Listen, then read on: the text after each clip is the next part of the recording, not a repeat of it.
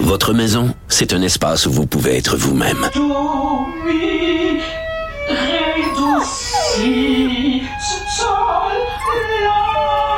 Elle mérite d'être bien protégée et vous méritez d'être bien accompagné. Trouvez la protection la mieux adaptée à votre maison avec Desjardins Assurance et obtenez une soumission en quelques clics sur desjardins.com.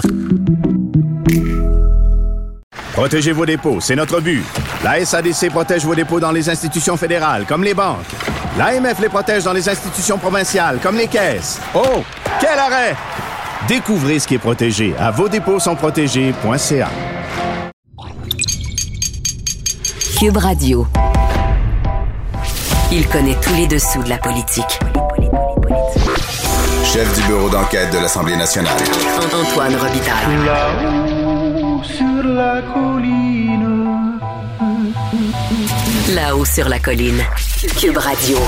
Bon mardi à tous. Aujourd'hui à l'émission, le gouvernement Trudeau 2, celui qui a été au pouvoir comme gouvernement minoritaire de 2019 à 2021, n'a réalisé que 52% de ses 343 promesses répertoriées par des chercheurs universitaires, dont Lisa Birch de l'Université Laval, qui est responsable du polymètre Trudeau, lequel recense et évalue le degré de réalisation des promesses des gouvernements. Mais d'abord, mais d'abord, c'est l'heure d'écouter quelques notes de Black Sabbath, ce qui annonce notre rencontre quotidienne.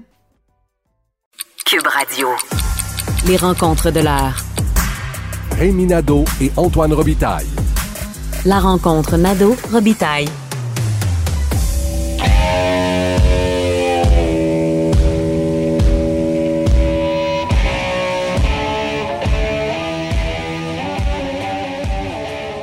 Mais bonjour Rémi Nadeau, Bonjour Antoine. amateur de Black Sabbath, expert en steak, tarte au sucre et accessoirement chef de bureau parlementaire à l'Assemblée nationale.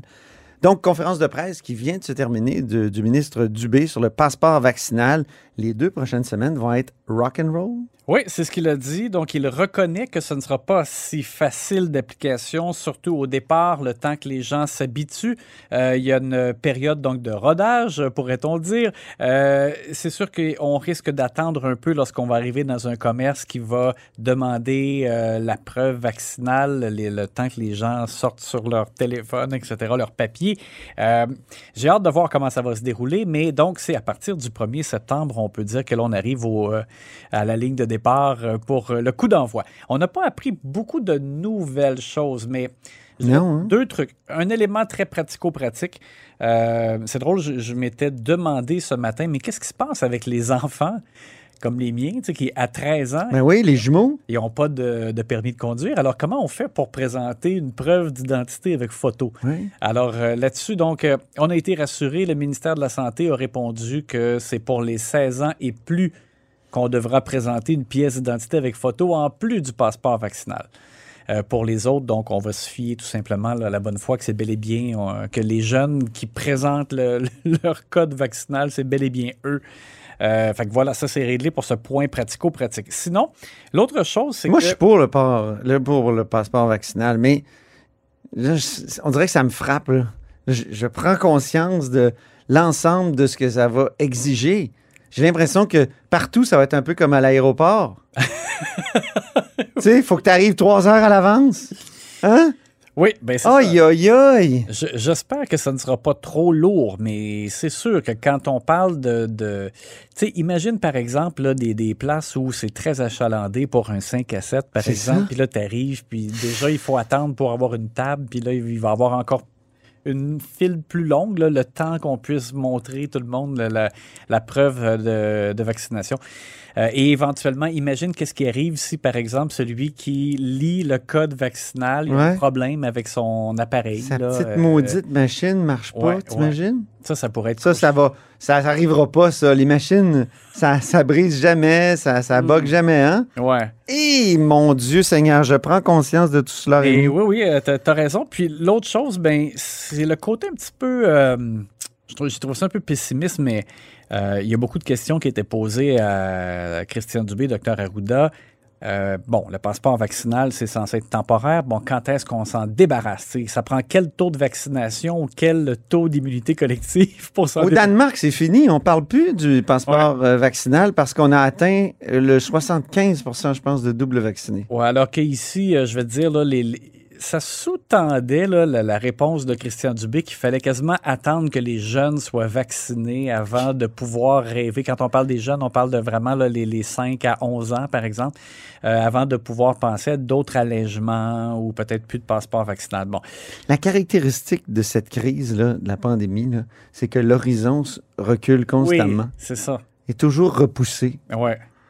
Aïe, aïe, aïe. Et c'est pour ça d'ailleurs que j'avais j'ai écrit une chronique samedi dernier Oui. qui s'appelait La lassitude démasquée parce que j'en suis un peu. Là. On est tanné, là. Puis bon, écoute, euh, Mais au moins, il n'y a plus de couvre-feu. au moins, il y a Ça, ça a été le pire. Ça, ça a été le fond du baril quand Ouais, même, le exact. couvre-feu. Mais tu sais, même le, le- je veux dire, le fait qu'on soit limité dans des rassemblements, euh, tu sais, c'est parce qu'il faut se rappeler que c'est pas ça la vie. Là. Mais bon. Euh, écoute, alors fait que voilà, c'est ça qui est, qui est ressorti du point de presse. Ça ne fait pas de nous des militants du parti euh, de Maxime Bernier. Pour autant. pas, pas du tout.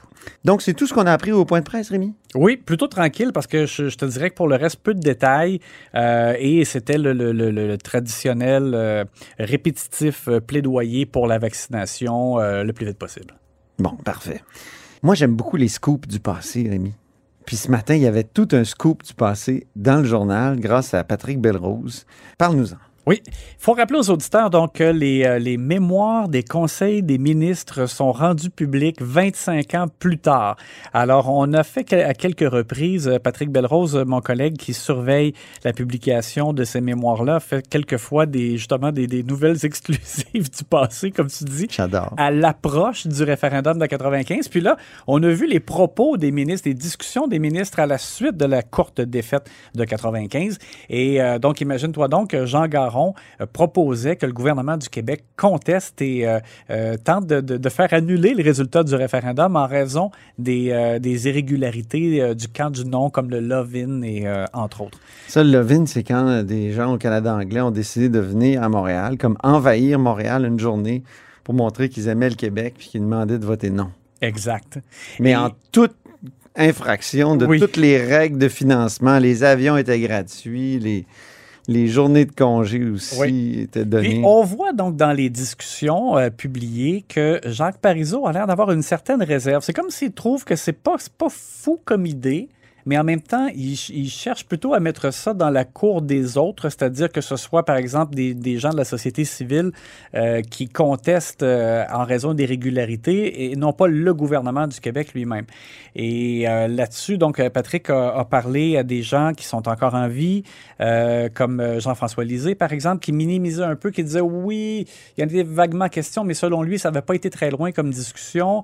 Jean Royer, l'ancien chef de cabinet de Jacques Parizeau, même chose. Mais par contre, Guy Chevrette, lui, disait oui, il y a quand même, on en a discuté. Euh, il y en a été question, mais euh, bon, ça n'a pas été plus loin. Et je te dirais, là, parce que je- moi aussi, j'ai trouvé ça excitant à lire. Et avec le recul, quand même, je me disais, euh, une chance que non, il n'aurait pas fallu, tu sais, im- imagine-toi le, le- le- le- le chaos dans lequel on se serait retrouvé si le gouvernement conteste lui-même le résultat du référendum. On, on- on se trouve plongé dans une incertitude.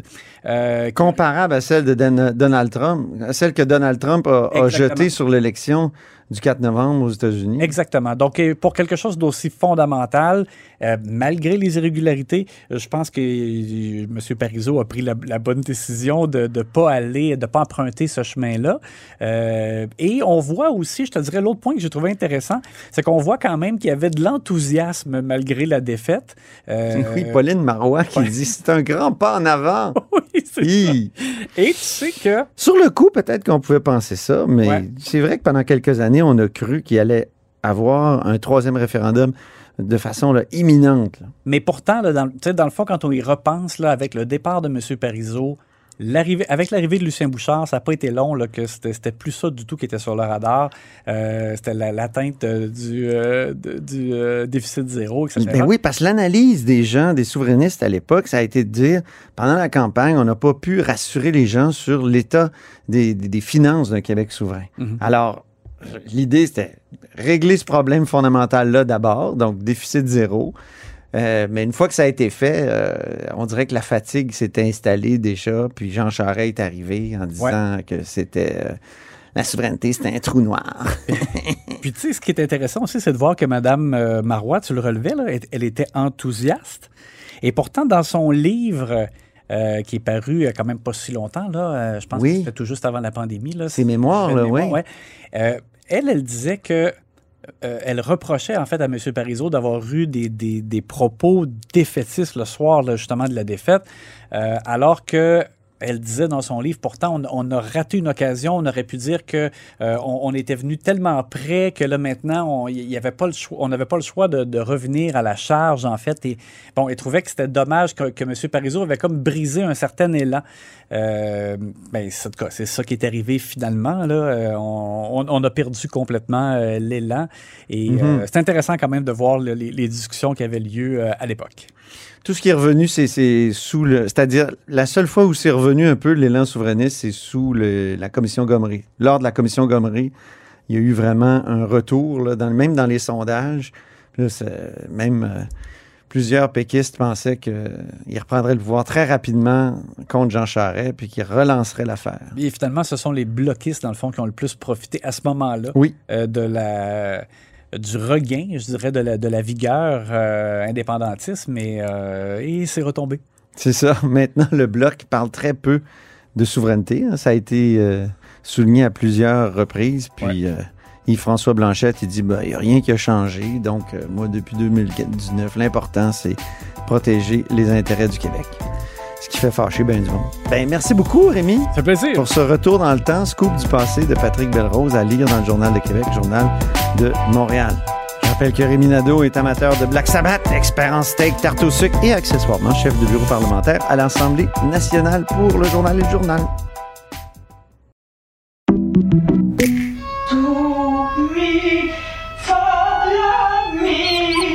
Votre maison, c'est un espace où vous pouvez être vous-même.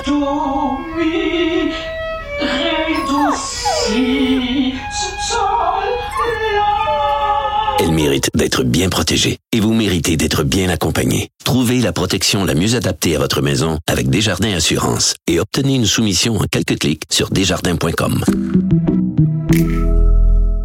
Protégez vos dépôts, c'est notre but.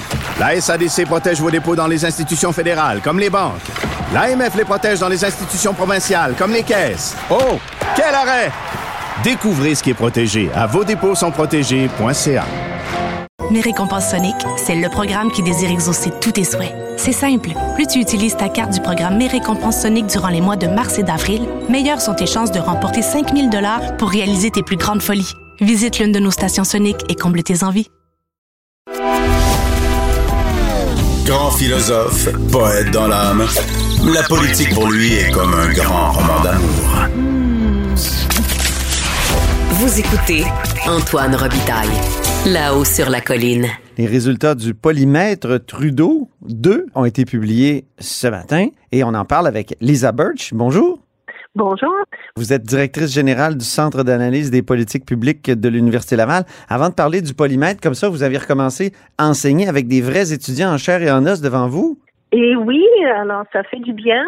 Il y a des nouveaux défis, par contre, autant pour les étudiants que pour nous.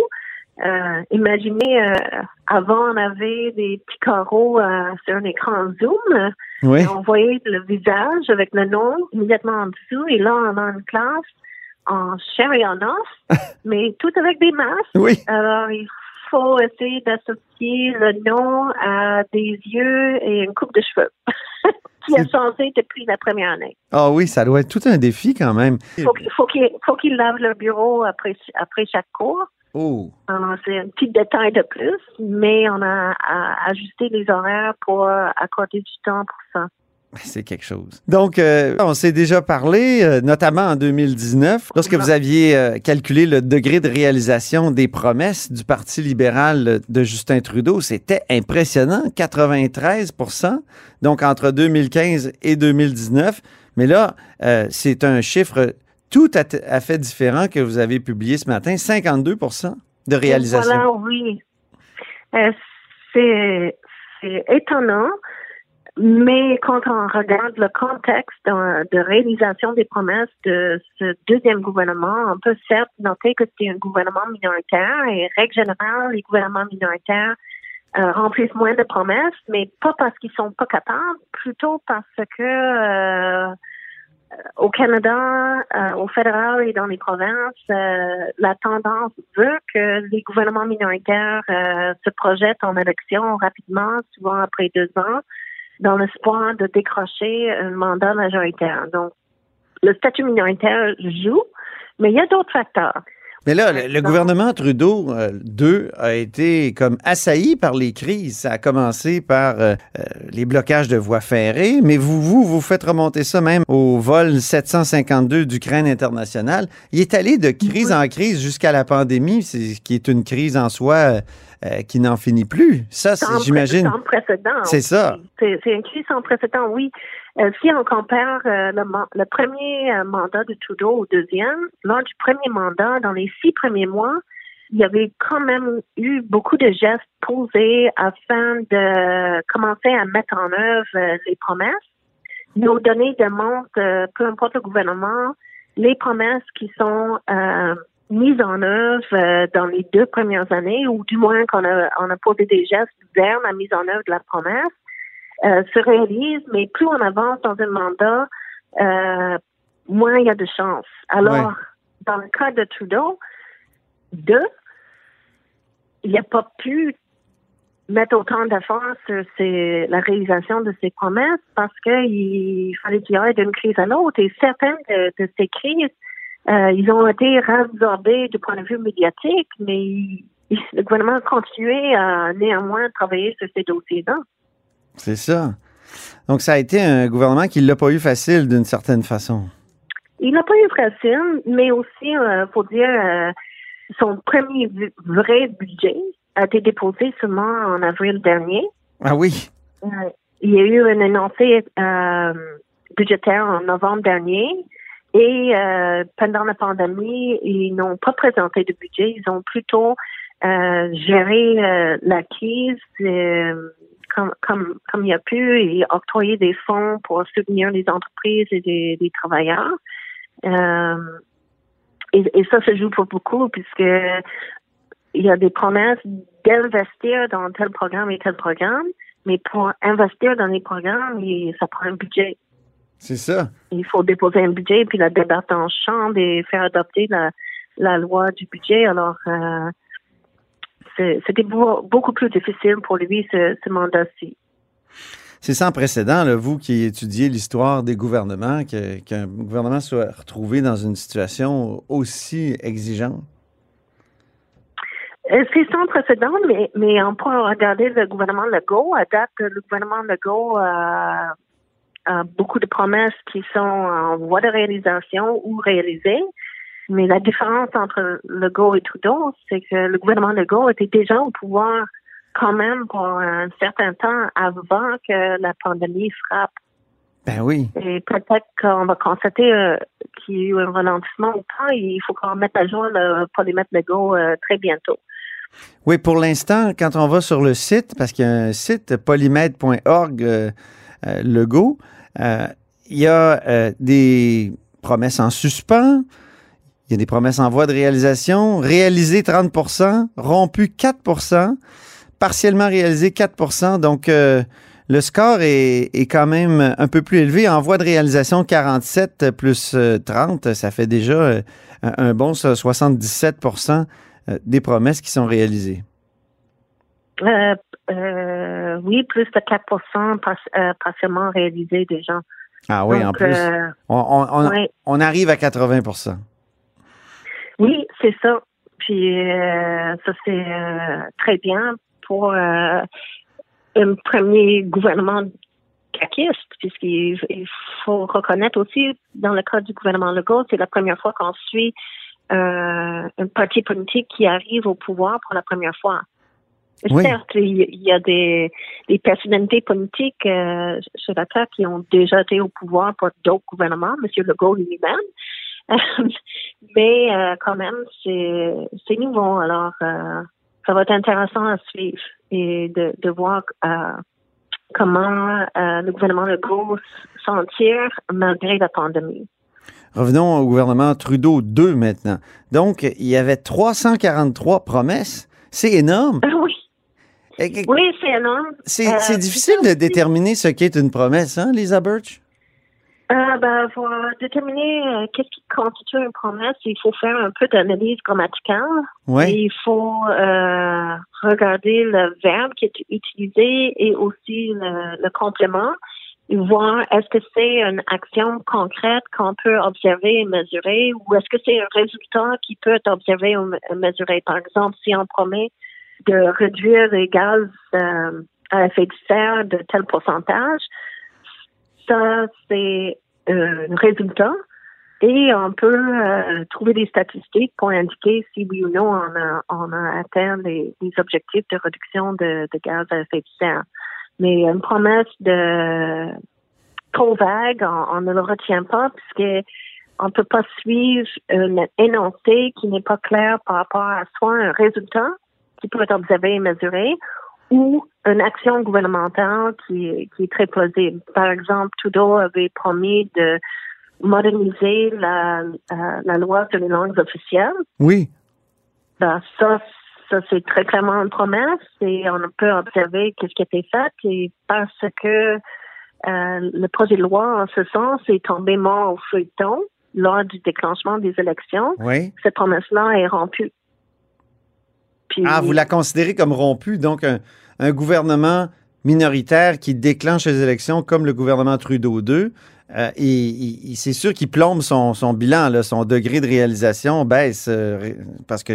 Oui, c'est certain, puisque tous les projets de loi, que ce soit un gouvernement minoritaire ou majoritaire, qui n'ont pas, passé à travers toutes les étapes du processus euh, législatif jusqu'à la sanction royale, il tombe mort au feuilleton en cas de déclenchement des élections. Et pour nous, euh, un gouvernement doit réaliser ses promesses pendant son mandat. Donc, s'il a coupé deux ans de son mandat, il a limité aussi sa capacité à, remplir euh, plus de promesses, euh, du moins partiellement. Pour ce qui est du premier mandat, on se souvient très bien des promesses rompues, notamment la promesse de changer le mode de scrutin au fédéral. Euh, pour ce qui est des, promesses rompues là, dans, du gouvernement Trudeau II, là, vous, vous avez parlé de, moderniser la loi sur les langues officielles. Quelles sont celles, les autres qui, euh, qui sont éclatantes comme, comme rupture de, promesses? Ben, il y a un bon nombre de, promesses qui sont devenues rompues tout simplement parce que les projets de loi sont, sont morts euh, au feuilleton pour, pour les médias, il y a peut-être le, projet de loi concernant le, la, gestion des médias. Euh, ça, c'est tombé mort au feuilleton, alors c'est difficile. la, gestion des, la gestion des médias, vous voulez dire le, le C10 là, sur euh, la réforme du CRTC notamment? Oui, c'est ça, la réforme du CRTC, euh, notamment, euh, il y avait plusieurs éléments là-dedans, mais, mais finalement, euh, le projet de loi n'a pas complété toutes les étapes, alors c'est mort feuilleton. Il reste à savoir si le, gouvernement libéral est retourné au pouvoir, va-t-il réintroduire la même loi, va-t-il la modifier, et que feront les autres partis politiques advenant le cas que c'est eux qui font le gouvernement? Est-ce que feront-ils avec euh, la réforme de la loi sur les langues officielles? Euh, ce sont des questions peut-être à, leur poser mhm. éventuellement. Euh, parfois, il y a des promesses en plus qu'on on comprend c'est difficile. Il y avait une promesse d'éliminer des, des avis d'émission d'eau potable dans les réserves indiennes. Et euh, celle-là est rompue, mais par contre, euh, la promesse d'investir pour régler ce problème-là, elle est, elle est euh, tenue. Il y a des investissements historiques, toutefois, comme les processus sont longs pour faire des plans techniques, faire des appels d'offres, s'assurer qu'il n'y a pas de corruption et tout ça. Ça prend beaucoup de temps on est, euh, le gouvernement fédéral est en train de, de compléter des projets qui avaient été commencés euh, en 2015-2016 mm-hmm. à cet effet. Donc, euh, il, y a certaines promesses, il y a la volonté de, de changer les choses, mais concrètement, c'est beaucoup plus difficile à, à faire. Parmi les promesses qui ont été respectées, maintenant euh, réalisées, quelles sont les, les plus spectaculaires? Ouf, les plus spectaculaires. Ça, c'est une bonne question. Euh, parce que il y, y avait quand même beaucoup plus qui était partiellement réalisé que, que, que réalisé. Oui. Et euh, ben, en matière de, de relations euh, avec les Autochtones, il y a, il y a certes euh, la, la loi concernant la mise en œuvre de la Déclaration des Nations Unies euh, sur les peuples euh, autochtones. Oui. Puis ça, euh, le Canada, euh, durant le premier mandat, Trudeau, le Canada a adhéré à, à cette déclaration-là. Euh, C'était une priorité pour les Premières Nations des Inuits et les euh, Métis de faire adopter une législation au Canada pour la mise en œuvre de ce- cette loi. Alors ça, ils l'ont réussi. Euh, il y avait d'autres promesses euh, pour euh, mettre en œuvre le, le projet de loi sur les langues autochtones et sur les enfants et les familles autochtones. Et euh, effectivement, ils ont fait des démarches pour travailler euh, avec euh, les trois groupes et ils ont employé des budgets pour euh, faire en sorte que ces projets de loi deviennent euh, une réalité. Donc, Mhm. dans ce dossier-là, il y a eu beaucoup de mouvements malgré la, la pandémie, mais le, le mouvement est beaucoup plus lent à cause de la pandémie. C'est ça. Et dites-moi, là, j'imagine, dans une campagne électorale comme celle-là, vous, vous écoutez, vous, c'est-à-dire, vous faites la. Vous écoutez les nouvelles, oui. Vous faites aussi, j'imagine, aussi les, euh, la, la- la- la compilation des communiqués de, de presse, des, évidemment des plateformes électorales pour calculer et déterminer euh, que- quelles sont les promesses euh, faites par chacun des partis. Donc, il y a un travail Ouais. qui doit être assez euh, important là, pendant, par votre équipe. Euh, exactement. Et il faut qu'on on récupère chaque communiqué de presse de chaque parti politique ainsi que sa plateforme officielle s'il en dépose un, ainsi que les informations qui se retrouvent sur le site web euh, du parti politique et euh, des euh, documents déposés au, au Parlement concernant le coût des promesses électorales. Ah oui. Et une fois les élections terminées, on collige tous ces documents-là et il y a des code- codeurs qui passent en revue euh, chaque phase. Ils ont identifié chaque euh, promesse potentielle. Et là, on fait un, un arbitrage des promesses, mais aussi on, on élimine euh, les doublons, puisqu'il peut y avoir une, une promesse qui se trouve dans une plateforme formelle et dans un communiqué de presse et dans un, document déposé au Parlement. Et on prend le libellé le plus précis et au, au besoin, on ajoute des éléments. Parce que parfois, ce qui est dans la plateforme électorale est pas assez précis, mais euh, on élabore davantage euh, le sens de, de la promesse euh, dans un communiqué de presse. Donc, c'est très, très exigeant. Et une Oui. fois qu'on a tout ça fait, là, on peut démarrer un polymètre et, et aller de l'avant. Ça s'est euh, beaucoup raffiné, je pense, depuis que je suis euh, les polymètres. Euh, C'est assez spectaculaire. Vous avez même une application, d'après ce que j'ai compris, sur téléphone. Alors, nous sommes très fiers de no- notre nouvelle application. On, a eu du financement pour établir un partenariat avec l'Ontario. Et notre partenaire, c'est Cliff Van der Linden, qui est euh, un professeur à McMaster University, mais c'est aussi lui qui chapeaute euh, le Vox Pop Labs, que vous connaissez par la boussole électorale. Et Oui. euh, ce ce partenariat nous a permis de développer le site web, qui est plutôt une application web. Ça a été beaucoup, beaucoup de travail. Euh, ça paraît euh, simple d'aller d'une page web à une application, mais ça ne l'est pas. Il faut penser tout euh, ce qu'on voit euh, sur les écrans, mais il faut aussi penser comment ça va fonctionner en arrière-plan. Mais Ouais. je peux vous assurer que c'est vraiment euh, bien fait. On a tout réglé, euh, ou presque tous les tous les petits détails. et on est prêt à aller de l'avant. Merci beaucoup. et ça- ça- Merci beaucoup, Lisa Birch. Merci beaucoup. Merci pour cet entretien. Et puis, bonne chance avec les futurs polymètres. Ben, merci beaucoup. Puis on invite les gens à aller euh, visiter le site, à explorer euh, les différents mandats des gouvernements au fédéral et au provincial. Puis normalement, on va voir euh, d'autres euh, d'abord dans les provinces at- atlantiques et éventuellement dans l'Ouest. Alors, je rappelle que Lisa Birch est directrice générale du Centre d'analyse des politiques publiques de l'Université Laval. Merci beaucoup, Antoine. C'est ce qui met fin à La Haut sur la Colline. Merci beaucoup d'avoir été des nôtres. N'hésitez surtout pas à diffuser vos segments préférés de notre émission sur vos réseaux. Et je vous dis à demain. Cube Radio.